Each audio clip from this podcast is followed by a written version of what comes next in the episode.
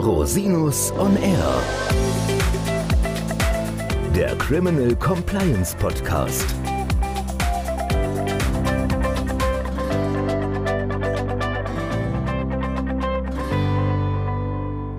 Herzlich willkommen zum Criminal Compliance Podcast. Schön, dass Sie wieder eingeschaltet haben. Mein Name ist Christian Rosinus und unser heutiges Thema ist Antikorruptionscompliance bei E.ON. Und da kann ich natürlich nicht alleine berichten drüber, sondern ich habe mir einen sehr kompetenten, tollen Gast eingeladen, Herrn Dr. Iyad Nassif, seines Zeichens Syndikus-Rechtsanwalt bei E.ON in der Compliance-Abteilung. Hallo lieber Iyad, schön, dass du da bist. Hallo Christian, danke für die Einladung. Schön, dass ich da sein darf.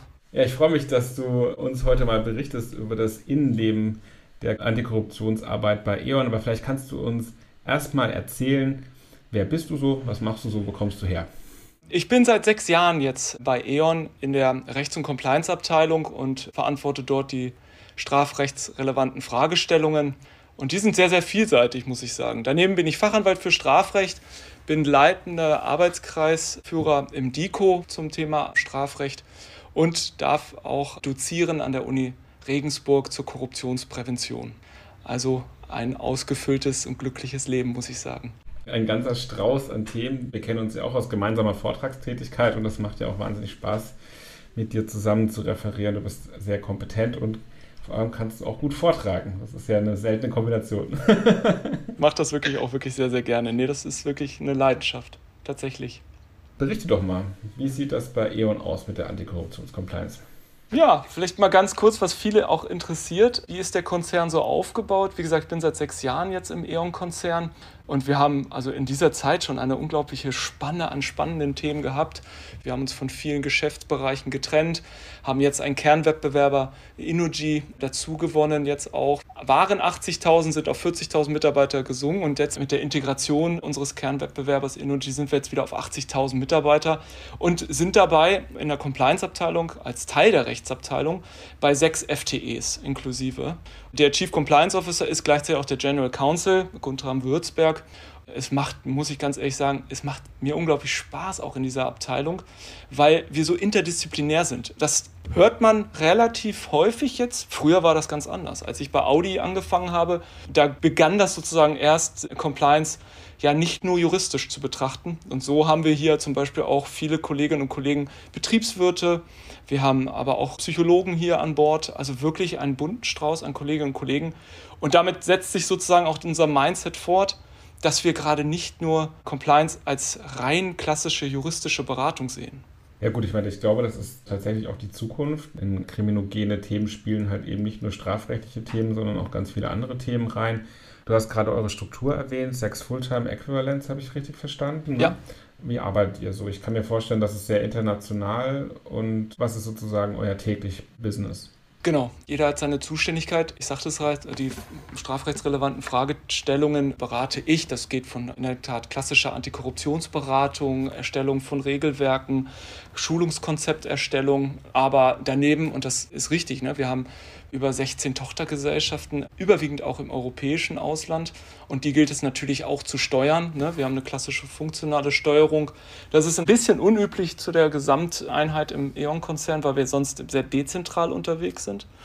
Aber bei Compliance, allein ne, aus den haftungsrechtlichen Fragestellungen, die sich daraus ergeben, haben wir uns eine funktionale Steuerung gegeben und die gilt es natürlich auch zu betreuen. Das heißt, da kommen ganz große Herausforderungen einher, die jedes andere Unternehmen genauso hat wie wir, kultureller Natur, nationale Rechte.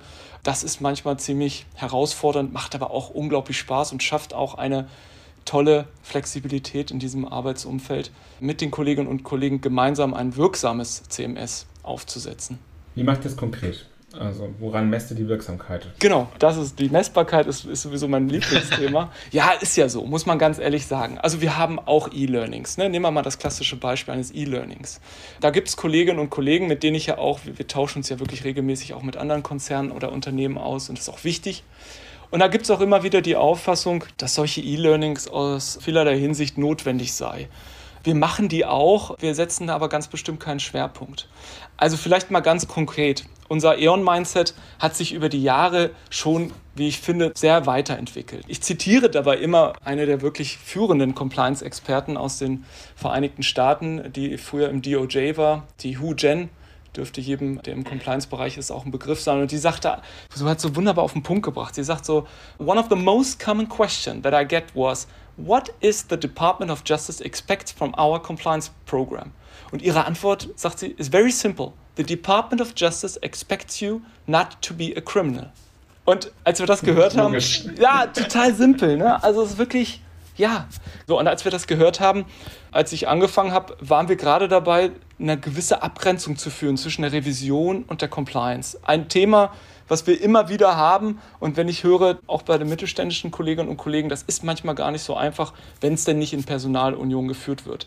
Also wir bei E.ON unterscheiden ganz klassisch zwischen Unternehmen mit kriminellen Mitarbeitern, ja, also die klassischen Tankstellenbetrügereien, das ist für uns persönliche Eigenbereicherung. Ne? Tankstellenbetrug, Reisekostenbetrügereien, was man halt im Unternehmen hat, sind wir auch wir nicht davon gefeilt.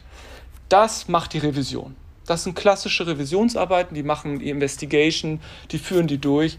Und wir, wir konzentrieren uns mehr so darauf, ja, dass wir halt Behörden oder Dritten oder Kunden nicht schaden. Ne? Durch Kartellabsprachen, Unbundling, Datenverstöße oder auch natürlich klassische Korruptionsverstöße. Ne? Und wir sprechen da von sogenannten kriminellen Unternehmen.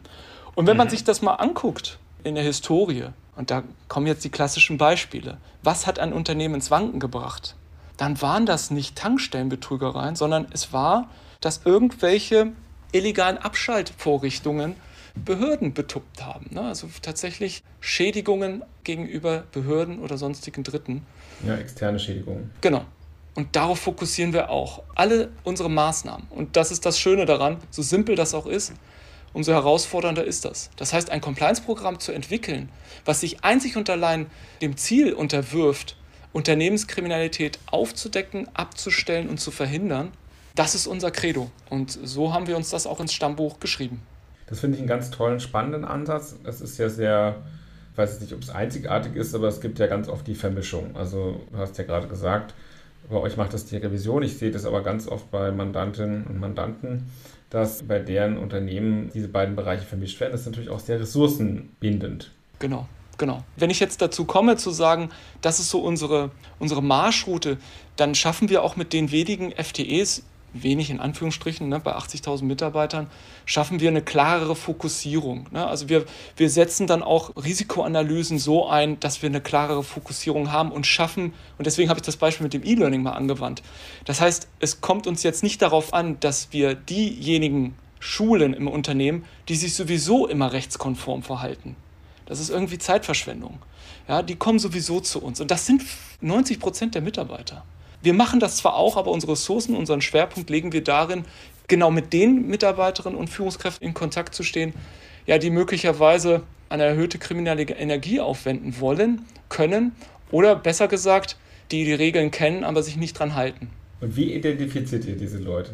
Genau, das ist ein sehr schönes Beispiel. Ich gebe dir ein Beispiel. Wir haben ein Produkt entwickelt. Ich spreche immer von Produkten. Ne? Das klingt, als ob ich im Vertrieb wäre. Aber ich finde das einfach sehr schön, das auch so auch an den Mann zu bringen. Ein Produkt, was wir haben, ist die sogenannte Business Heat Map.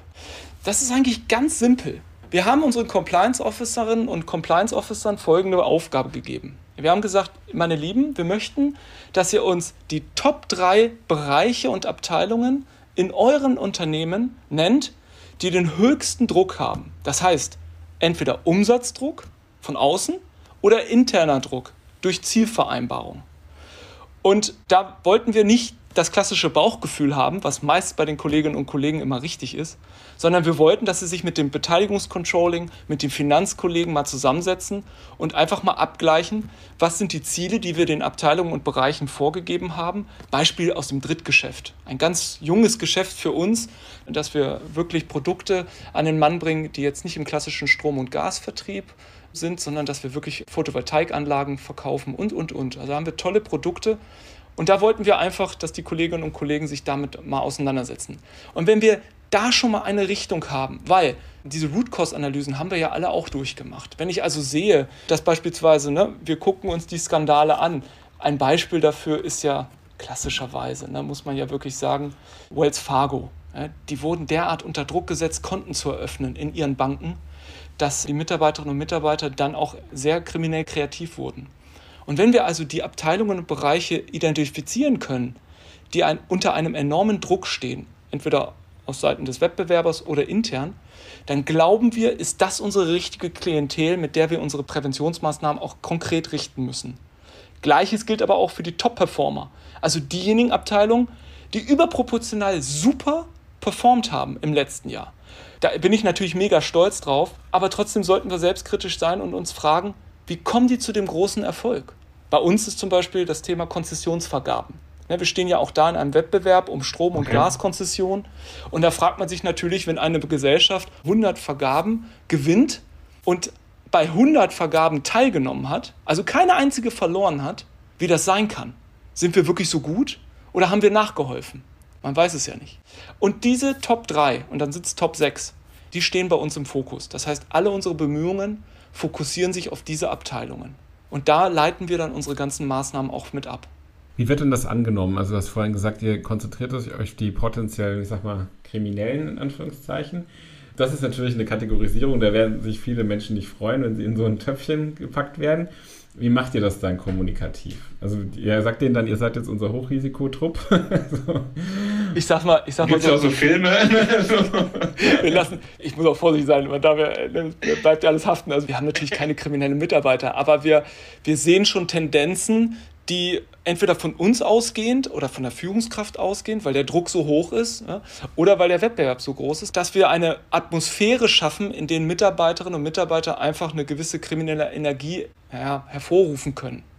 Das können, ist ja also potenziell. Ihr sagt, potenziell. Die sind so, nee, potenziell. Potenzial. Genau. Ne, das Risikopotenzial. Genau. Also und da nehmen wir mal ein Beispiel. Wenn wir jetzt eine Abteilung haben in einer Gesellschaft, die einen erhöhten Druck haben, dann gehen wir da ganz gezielt an. Das heißt also, unser Compliance-Programm für die jeweilige Compliance-Officerin oder den Compliance-Officer ist dann darauf ausgerichtet, dass er beispielsweise Exit-Gespräche führt. Und zwar ganz konkret, er lässt sich von der Rechtsabteilung, lässt er sich Listen geben von denjenigen Mitarbeitern, die das Unternehmen verlassen. Und zwar genau in diesen Bereichen. Und dann fragt er an, ob er mit denen ein sogenanntes Exit-Gespräch führen kann. Die müssen natürlich freiwillig sein. Ne? Wir haben es mit dem Konzernbetriebsrat hier auch vereinbart. Das ist auf absoluter freiwilliger und anonymer Basis. Aber wir erhoffen uns durch diese Maßnahme zum Beispiel, dass wir noch mehr Einblicke in diese Abteilungen gewinnen. Weil wir sind ja auch nicht naiv. Ich bin ein großer Fan beispielsweise von Herrn Professor Kühl. Der ist ja Professor für organisatorische Soziologie an der Uni Bielefeld. Und der Professor Kühl hat das mal sehr schön gesagt. Er sagt, er glaubt, dass die Compliance-Mitarbeiter, wenn sie mit Mitarbeitern sprechen, dass die Mitarbeiter ihnen nur das erzählen, was sie hören wollen. Ja, und die sogenannte Informalität, das kriegt eine Compliance-Abteilung manchmal gar nicht so richtig mit. Was passiert überhaupt im Unternehmen? Mit diesen Exit-Gesprächen, und ich habe selber auch sehr viele schon führen dürfen, schaffen wir es wirklich mal einen kleinen Einblick darin zu bekommen, was in diesen Abteilungen, Bereichen so tatsächlich sich ereignet.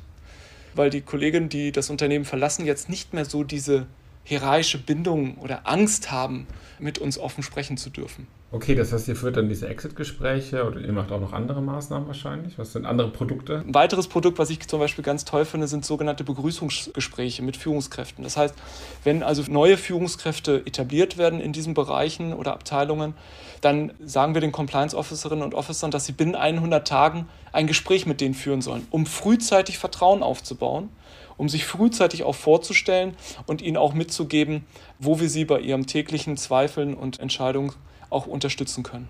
Ja, das sind zum Beispiel auch gute Produkte. Ein weiteres Produkt, was ich total klasse finde, ist die sogenannte Fuck-Up-Night. Find, das finde ich auch cool. Ich finde den Begriff schon so geil. Äh, die sogenannte Fuck-Up-Night ist etwas, was wir muss ich auch sagen, geklaut haben, würde ich nicht sagen, aber wir hören uns ja auch um und holen uns die besten Ideen von den anderen. Ich meine, dass das von der Lufthansa mal so etabliert wurde.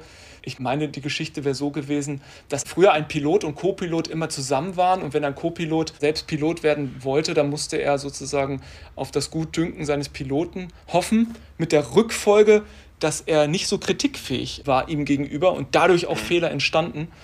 Und diese bestrafende Unternehmens- oder Berichtskultur, die wollen auch wir hier bei uns mit einer gewissen offenen Fehlerkultur ansprechen und haben diese sogenannte Fuck-Up-Night ins Leben gerufen. Und das ist etwas, was ich faszinierend finde, weil da stellen sich wirklich unsere Mitarbeiterinnen und Mitarbeiter hin und erzählen ganz offen, wie sie ein Projekt mal so richtig in den Sand gesetzt haben und mit wirklich hohen finanziellen Verlusten.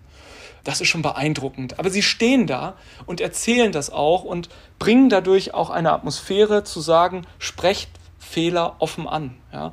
Und wir sehen das ja auch, ich will nicht immer wieder auf den Dieselskandal zurückkommen, aber ich glaube, dass es ab einem gewissen Moment müssen wir gegensteuern und müssen auch einen Raum schaffen für unsere Mitarbeiterinnen und Mitarbeiter, da ganz offen mit Fehlern umzugehen. Tolles Produkt, super Sache. Kann es auch anders nennen, man muss es nicht Fuck Up Night nennen. Also ja, das ist klar. Aber der Name ist schon sehr plakativ. Der Name ist Programm, finde ich auch. Also, ja.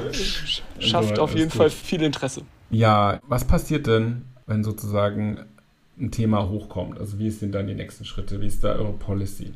Genau, also wir, wir arbeiten natürlich dann auch, wenn ein Thema hochkommt und da ist wirklich was dran. Wir arbeiten natürlich auch mit einer Whistleblower-Hotline. Auch da kurze Anekdote, wenn wir dann immer gefragt werden, wie viele Rückmeldungen bekommen wir denn aus der Whistleblower-Hotline, dann sage ich immer, ich hoffe wenige, denn umso lieber ist es mir, dass die Mitarbeiter sich direkt an ihre zuständigen Compliance Officerinnen und Officer wenden. Dann ist das für mich noch eine bessere Kultur.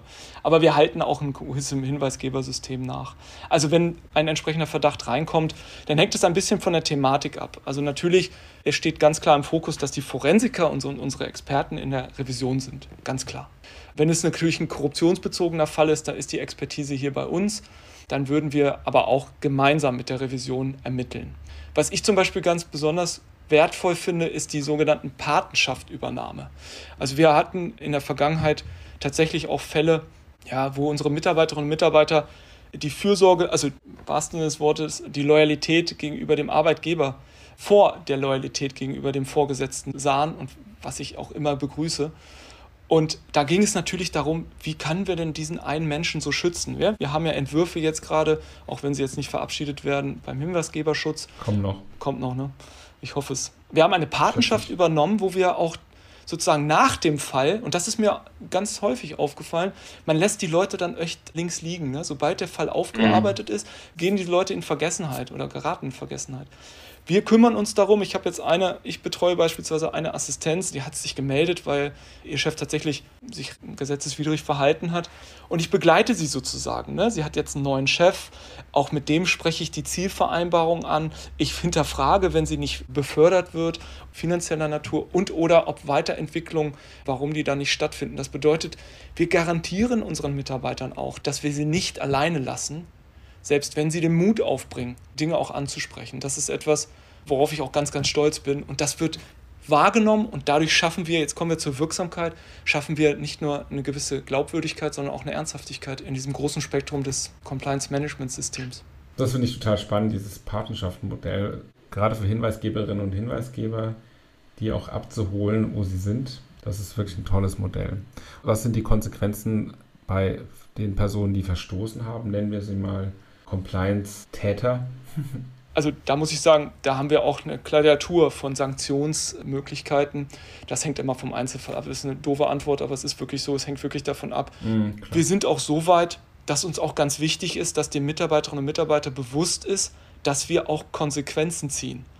Das ist zum Beispiel etwas, was ich auch, ich glaube im Handelsplatz war es, wo der Herr Thompson, der Monitor von VW, gesagt hat, wir müssen viel mehr über die Fälle sprechen, die sich im Unternehmen ereignen. Und das tun wir auch. Also wir mit einem gewissen Abstand versuchen wir die Fälle zu abstrahieren und versuchen sie auch allen Mitarbeiterinnen und Mitarbeitern gegenüber zu kommunizieren, damit wir auch darlegen können, dass nicht nur der kleine Mann, ne, man hört das ja immer wieder, ne, hier die Mitarbeiter werden rausgeschmissen und die Führungskräfte, die kriegen noch eine Abfindung. Das, dagegen sträube ich mich, das machen wir nicht. Im Gegenteil, wir kommunizieren, wenn wir Führungskräfte beispielsweise auch außerordentlich kündigen.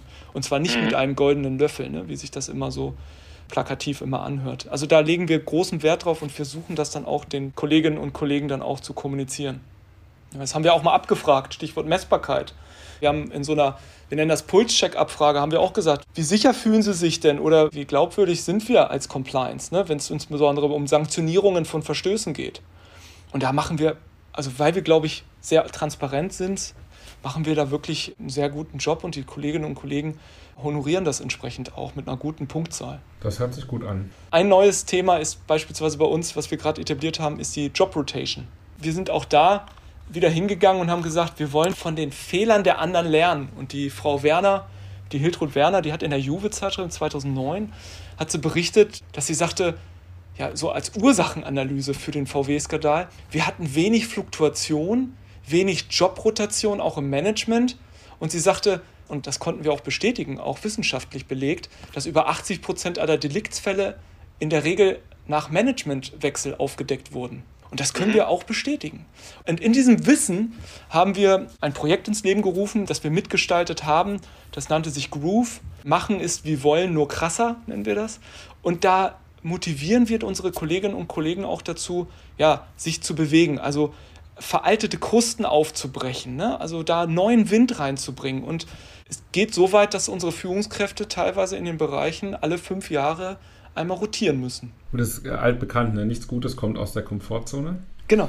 Das gilt auch für so ein Thema. Genau. Und wir merken immer wieder, wenn neue Führungskräfte reinkommen, dass sie sich, wenn sie sich uns anvertrauen, dann wirklich ja, einfach mit einem anderen Blickwinkel sich mal die Prozesse angucken, um am Ende dann ja, zu einer Verbesserung beizutragen.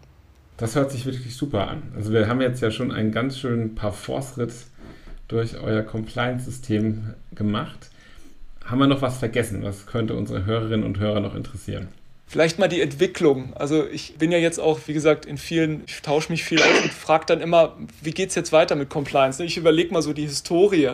Als ich angefangen habe bei Compliance, bei der Audi AG, haben wir unglaublich viel Zeit damit investiert, einen Verhaltenskodex ins Leben zu rufen. Heute würde man darüber lachen und sagen, wer liest sich den noch im Zweifel durch? Er ist wichtig und ich baue noch darauf, aber das ist, kann nicht der Fokus einer Compliance-Abteilung sein. Und dann ging es ne, weiter, dann kam das Thema Compliance-Kultur irgendwann mal mit ins Spiel. Und die Frage, die sich jetzt uns auch immer wieder stellt, Compliance 4.0, wie geht es jetzt weiter? Wir sind der festen Überzeugung, und da hantiere ich jetzt wieder mit ein paar Begriffen, dass wir weg von einer Verhaltensprävention hin zu einer Verhältnisprävention gehen müssen. Also die Tatsache, dass wir immer wieder trotz bemerkenswerter Compliance-Management-Systeme, die ja auch bei VW wirklich beachtlich waren und die auch das Benchmark waren und sind, dass wir dann irgendwann auch an unsere Grenzen kommen und sagen, diejenigen, auf die wir unseren Fokus legen, die können wir im Zweifel gar nicht verändern. Also Verhaltensprävention. Also wir können die noch so oft schulen, wir können noch so viel E-Learnings anbieten. Im Zweifel bringt es nichts. Wir werden diese Menschen, so wie sie sind, in ihren Charakterausbringung nicht beeinflussen können. Und deswegen neigen wir dazu, immer unseren Fokus auch in die Verhältnisprävention zu setzen. Und diese Job Rotation ist so ein Produkt der Verhältnisprävention. Ich ändere die Verhältnisse und erschwere es dadurch, ja, kriminelle Energie auszu, loten. Ich glaube, ein Thema dabei ist tatsächlich auch, dass man nicht unterschätzen darf, dass Menschen unterschiedliche Motivationsstrategien haben. Und ich finde, was heutzutage im Compliance, in der Prävention häufig gemacht wird, ist diese von weg Motivation. Wenn ihr das macht, werdet ihr bestraft. Also so diese Erpressungs, jetzt mal ganz radikal formuliert, so eine Erpressungsnummer. Es ist aber so, dass viele Menschen eben nicht von weg motiviert sind, sondern hinzu. Das heißt, die suchen ein Ziel. Das heißt, die möchten irgendwas Positives bewirken. Das ist halt jeder Mensch ist da an der Stelle anders. Und deswegen ist es, finde ich, ganz wichtig, auch in Compliance-Trainings und im Compliance-Management-System überhaupt auch die positiven Effekte herauszuarbeiten. Warum möchte ich dieses Ziel erreichen? Was kommt Positives für das Unternehmen raus? Was kommt Positives für die Individuen daraus? Ja, es ist ja auch so, dass Compliance oder Antikorruptionscompliance gerade ja auch, ich sag mal ganz plakativ, die Welt ein Stück besser macht, weil die Länder, in denen eine hohe Korruption herrscht, sind halt auch die Länder, die wirtschaftlich am Boden sind, wo die höchste Kindersterblichkeit herrscht und die größte Ungleichheit zwischen Arm und Reich. Also das sind ja auch Themen, die, finde ich, in so ein System auch einfließen müssen, um vielleicht auch mehr abzuholen bei diesen ganzen Trainings- und Schulungsmaßnahmen wenn ich mich an meine ersten Folien erinnere, da waren doch immer, ich weiß nicht, ob es heute noch ist, ich mache es nicht mehr, da waren die ersten Folien immer die zehn schlimmsten Kartellbußen. Ja, genau. Kommt man erstmal immer mit der großen Keule und man fragt sich dann immer, was will ich, warum will ich den Leuten eigentlich Angst machen? Ich will ihnen Hoffnung geben, ja? dass sie sich mit Fragen an jemanden wenden können, der die Expertise hat, um sie dann auch zu schützen. Ja, man braucht beides, glaube ich, tatsächlich. Es gibt einfach solche und solche. Zuckerbrot und Peitsche, sagst du. Ich glaube einfach, das ist nicht. Das ist einfach eine innere Motivationsstrategie. Absolut, finde ich auch. Und wie gesagt, ich glaube, dass die Mehrzahl, ich nicht glaube, ich bin mir sicher, dass die Mehrzahl nicht nur unserer Mitarbeiterinnen und Mitarbeiter, sondern vieler Kolleginnen und Kollegen wirklich einfach im Kern auch wirklich alles dafür tun, damit es dem Unternehmen und sie selbst gut tut. Nur genau. es darf halt nicht also, so weit gehen. Ne? Es darf halt nicht so weit gehen. Loyalität, und das ist ja in dem Zusammenhang ein Begriff, der auch negativ formuliert werden kann, wie wir es ja gerade von Frau Werner gehört haben wenn man alles fürs Unternehmen tut und für den Erfolg des Unternehmens, egal komme, was wolle, dann habe ich schon wieder den Bogen überspannt. Also genau, das ist eine Frage, wie definiere ich Unternehmenserfolg? Wenn die Definition des Unternehmenserfolgs ist, wir sind compliant, wir machen nur saubere Geschäfte und wir wollen dazu einen Beitrag leisten, dann wird alles für den Unternehmenserfolg tun, sein, genau dieses Ziel zu erreichen. Und ich glaube, das ist ganz wichtig zu implementieren. Aber auch bitte nicht naiv werden, ne? Also da zitiere ich wieder Herrn Professor Kühl. Keine Frage, ich bin nicht, dafür bin ich zu sehr stark. Ja, ja, nee, genau, das wollte ich gerade sagen. Der, der, der, der, ja auch so ein, der, der hat wirklich ein wunderbares Buch rausgebracht, Die brauchbare Illegalität. Und er sagt halt, Dienst nach Vorschrift, jedes Unternehmen würde darunter zugrunde gehen. Und ich habe ein wunderbares so. Bild vor Augen, wenn zum Beispiel im Krankenhaus alle Stationsärzte, Krankenpfleger und Krankenschwestern da Dienst nach Vorschrift machen würden. Ich glaube, das würde kollabieren. Genau, es, du, man braucht Menschen, die auch die eingetretenen Pfade verlassen. Das ist alles klar. Das ist wichtig. Ja, man braucht eine gute Mischung. Deswegen brauchen wir eine gute Unternehmenskultur. Das denke ich auch, auf jeden Fall. Und wir tun was dafür, dass das bei uns etabliert wird. Hoffentlich. Sagen wir es mal so. Aber Jetzt sind wir am Ende fast noch philosophisch geworden. Ja, ich merke das auch gerade. nicht, dass ich Tränen in den Augen kriege, aber es ist schon schön. jetzt nee, so weit wollen wir jetzt nicht kommen. Ja, also ich glaube, wir kommen auch mal deshalb jetzt hier zum Ende. Vielen Dank, dass du dir die Zeit genommen hast. Hat großen Spaß gemacht. Vielen Dank, dass ich da sein durfte. Gerne, sehr, sehr gerne. Und liebe Hörerinnen und Hörer, wenn Sie noch Fragen haben, ich verlinke die Kontaktdetails von Herrn Dr. Nassif in den Show Notes. Und wenn Sie Fragen an mich haben, gerne unter info at rosinus-on-r.com. Vielen Dank, dass Sie sich die Zeit genommen haben, den Podcast zu hören. Bis zum nächsten Mal. Ich freue mich auf Sie.